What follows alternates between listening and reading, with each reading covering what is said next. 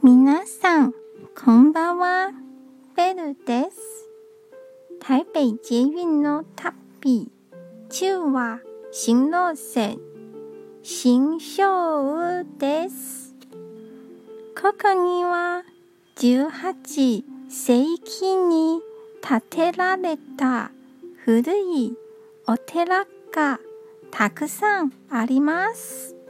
その参道は老街として今も残ります。